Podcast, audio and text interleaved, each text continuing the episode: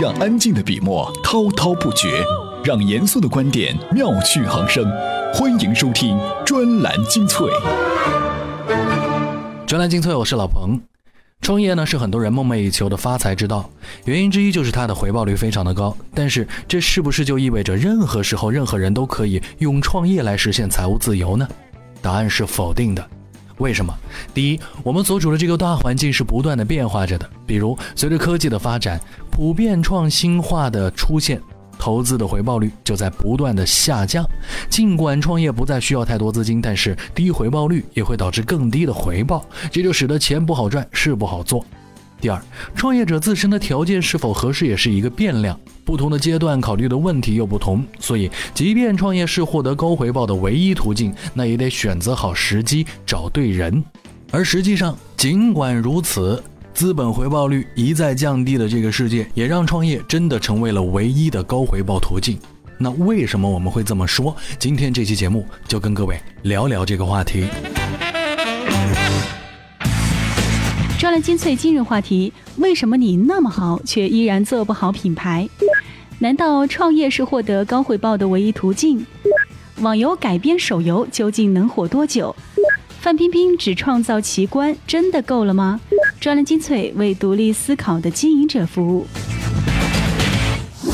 专栏精粹，我是老彭。今天我们第一篇文章跟各位说说游戏创业。哎，依旧是跟我们的老朋友康斯坦丁先生的文章来聊。回忆一下我们最初玩过的一些游戏啊，比如说像《反恐精英》，像当年流行的《传奇》，或者说其他的一些网游。最经典的元素就是这些游戏，它其实都很简单，但是在打怪、抢装备、升级的过程当中，又可以获得及时的快感刺激。而现在，这种快感和刺激已经迁移到了手机游戏作品市场，在激烈竞争的手游市场当中，这些游戏又能火多久呢？专栏文章：情怀成驱动力，网游改编手游能火多久？作者：IT 评论人康斯坦丁。这些经由网游改编的手游，在项目上马之初和营销推广过程中，往往打着情怀的招牌，号召此前的网游核心玩家回归。无论是寻找当初的感动，与小伙伴再次并肩作战，还是重归荣耀、追寻巅峰等，都成为这些手游常用的宣传语，最终达成在核心玩家的基础上向外围手游玩家扩展的目的。事实证明，这样的情怀牌还是很有效果的。网游改编手游从发布看已经有着火爆苗头，但这种火爆能否持续下去呢？发布时的火爆是老玩家积压多年的情绪爆发，将能量于短时间释放出来；而网游改编手游能否获得真正成功，持续火爆下去，情怀和老玩家只是催化剂，却不能成为决定性力量。最关键的还在于改编是否符合手游市场规律。这些经典网游当年的确让无数玩家为之疯狂，但不客气地说，他们之所以没落，就在于其已经跟不上玩家需求的快速升级。推出手游作品，如果只是对网游元素的全盘移植，那就没什么意义。注定已经被淘汰的玩法和剧情，又怎么能再度在移动平台上火爆起来呢？而如果模仿当下手游流行玩法，却又往往会失去以往的精髓。譬如多款网游改编手游，只是顶着过去的名称光环，走的却是流行的卡牌玩法，被无数老玩家唾弃。这样的网游改编手游，注定火爆不了。但是如果能将网游的核心价值挖掘出来，在满足玩家怀旧的同时，攫取高额利润，也不是没有可能。网游的核心价值是什么呢？不是玩法、画面等等，而是当初能够吸引玩家在其中奋战，能够产生粘性的东西。如果能够将这些东西提炼出来，自然也会在移动端取得成功。情怀这种东西其实是不值钱的，情怀和老玩家等都只是催化剂。最关键的地方是在于改编是否符合手游市场的规律。我们都知道，顺应规律做事情就可以事半功倍，违背规律那就适得其反。那么，手游市场的规律是什么呢？专栏精粹。继续，我们跟各位聊聊马震。在马震之后，最近又有了牛震。而脱口秀主持人金星在某节目里面吐槽范冰冰的时候，可是一点不留情面，说范冰冰没有一部属于自己的代表作，而只会牛震马震。这估计等到她老了，别人提起范冰冰的时候，就只是广告和金锁。随后自然就有粉丝来为范冰冰鸣不平，人家冰冰又没招惹你，您这样做实在是太过分了。而如果要论金星对于范冰冰的这个判断正不正确，其实没多大意义，这始终是别人的秀，或者是别人的奇葩，我们自己的戏是聊不到的。接下来这篇文章就跟各位说说范冰冰等这些时代明星生产方式的集大成者们，应该去创造什么。专栏文章：范冰冰不需要代表作，她只需要创造奇观。作者：专栏作家沈河西。金星批评范冰冰，让我想到前段时间法国老牌女星凯瑟琳·德纳福的那段悼词。他说：“数码时代之后，出现了很多这样的明星，他们非常出名，有上百万的粉丝，但几乎什么都没做。”进而德纳福哀叹道：“法国已经不再有真正的巨星，什么都没做，指的当然不是说今天的明星们无所事事，而是说他们没有创造出足以彪炳后世的作品。”德纳福说的是法国的现状，但实际上整个世界的明星都跟着躺枪。尽管德纳福的论调多少有点儿今不如昔的味道，但他点出了一个重要的时代转变——数码时代的兴起。技术革新改变的绝不简单是艺术作品呈现、传播的方式，它也改变了明星生产的方式。仅从华语娱乐圈来看，二零零三年张国荣和梅艳芳的离世有着象征性的意义，他们终结了一个生产巨星的时代，流行音乐产业体现的尤为明显。尽管从技术性的层面超越四大天王们的歌手固然大有人在，但支撑四大天王式的巨星的唱片业时代已经一去不复返。现在是单曲时代，天王天后是唱片时代的产物。从唱片时代到单曲时代，不仅仅是音乐载体的变化。更深地改变了这个时代生产流行歌手的方式，依托专辑而生产出来的歌手拥有更强的完整性，但在单曲时代，一个歌手不需要通过一张专辑来传达一个核心理念，单曲是碎片的叙事，不需要有完整的故事，只需要唯美主义的耳朵，将视角投放到电影业。数码技术已经深刻改变了今天电影的生产形态。从电影史上来看，当年有声片取代默片，并不只是简单的生产了新的电影呈现方式，而是从根本上改变了电影的叙事方式。罗兰·巴特当年讨论家宝的脸和赫本的脸。从技术角度来看，默片使家宝成为理念，有声片让赫本成为事件。按照电影评论家戴锦华的说法，今天。胶片已死，尽管仍然被电影人、电影从业人员、电影制作者认识，但数码时代的电影趋势必改变今天的明星生产方式。当然，不论是从唱片时代到单曲时代，还是胶片时代到数码时代，技术所改变的并不仅仅是明星的生产方式，也反过来改变了受众的意义读取模式。于是，真正的问题并不是范冰冰无力去塑造一个有血有肉的人物形象，而是她根本就不需要。为什么范冰冰们不去创造一个有质感的人物形象？因为这个时代不仅明星的生产方式被技术改变，受众的意义和读取模式也改变了。那现今受众的意义读取模式是什么呢？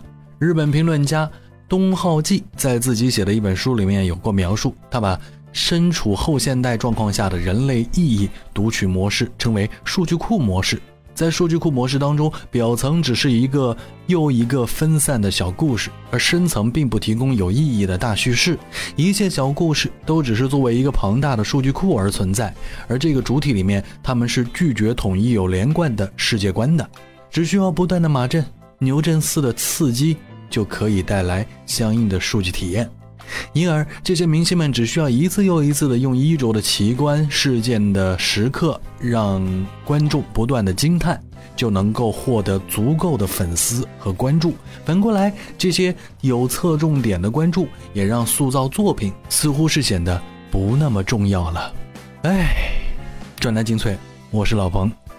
今天节目一开始就跟各位聊到了资本回报的问题，而创业呢，似乎真的是获取高回报的唯一途径。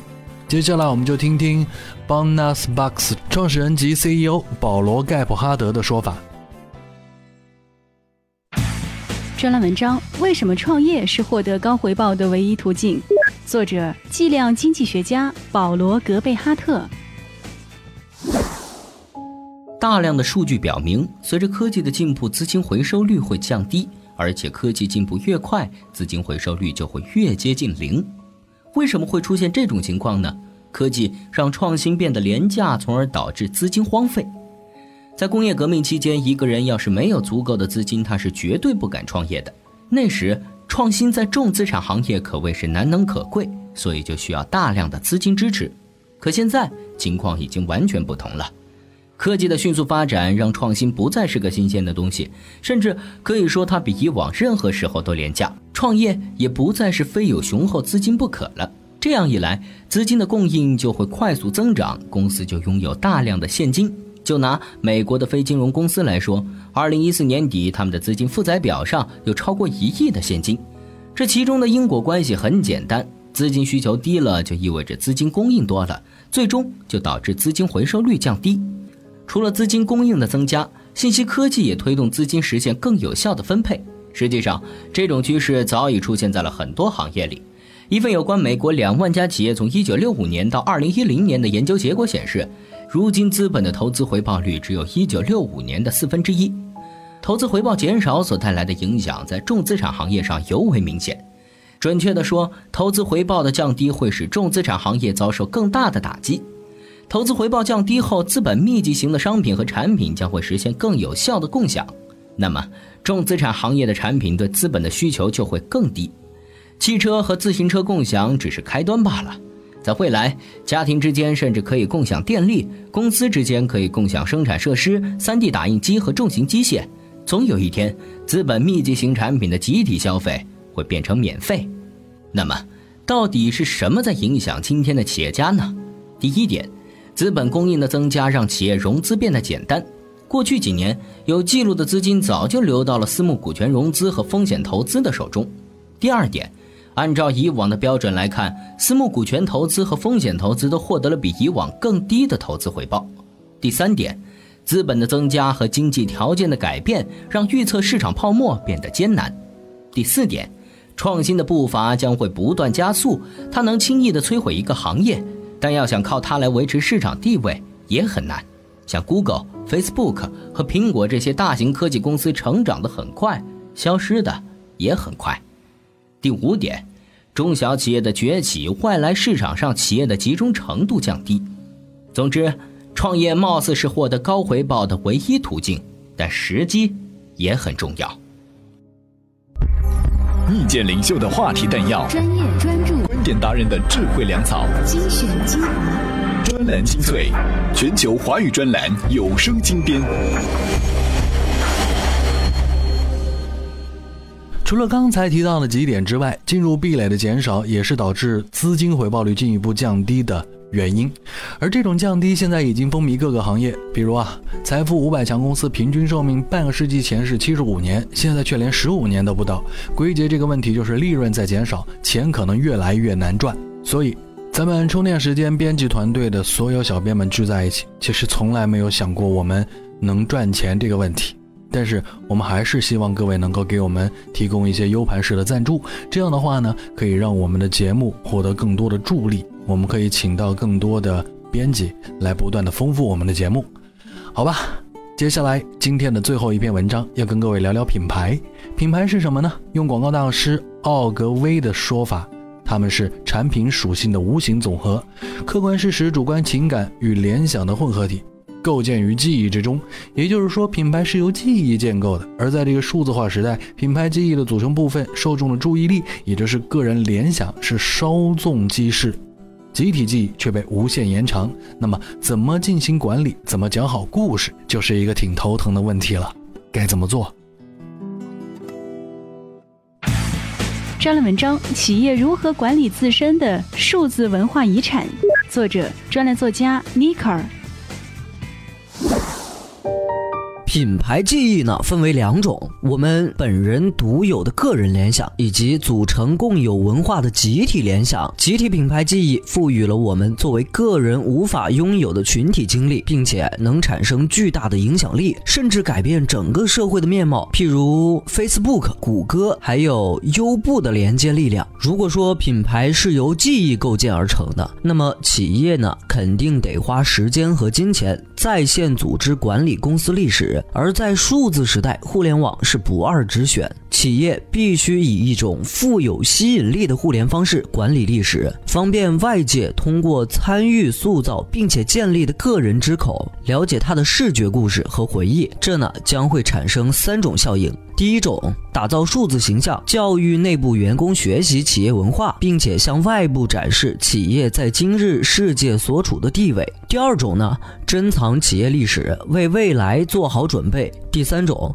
通过无处不在的获取渠道进行大众品牌教育，唤起集体记忆。那如何分享这些记忆呢？第一，数字化可访问。任何一家传承了文化遗产的企业，都拥有大量的文献档案，需要进行数字化，并且公开展示。档案内容或许多达数百页或数千页，必须加以组织构建，方便所有人阅览。第二呢，好界面易探索。界面设计应当方便用户轻松直观地发现内容，并且提供情感上的吸引力，鼓励读者深入挖掘。创建数字档案最重要的一点就是视觉与互动的设计，必须要做到美观流畅，适用于所有的设备。分析用户数据，从而了解用户的行为，再据此塑造与改进用户体验，这就需要优秀的编程设计，让档案资料的重现形式和用户习惯相呼。呼应。第三呢，可搜索、可视化，本质上品牌就是围绕整个企业的历史和文化，创建一份数字记录。最简单的方法呢，是创造产品，为用户提供平台，探索与自己相关的特定时期或事件。怎么讲好故事呢？我们以前的节目里面曾经专门的提到过，各位可以回过头去听，找一找如何做一个讲故事的人这一期的。专栏精粹，今天各位在我们微信公众号里面回复关键词啊，各位要关注的是充电时间这个微信公众号，在里面回复关键词传播规律，传播规律这个关键词，我们再给各位看一篇文章。据说啊，这可能是有史以来将自媒体传播规律说的最透彻的干货。怎么样关注我们的微信公众号呢？您在微信内搜索“充电时间”就可以找到加 V 的我们了。关注后赶紧开始每日签到，积分可以兑换礼品哦。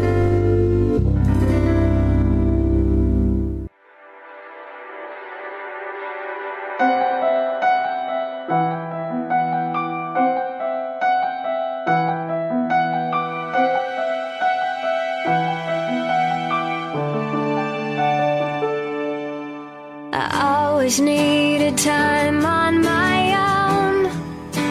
I never thought I'd need you there when I cry. And the days feel like years when I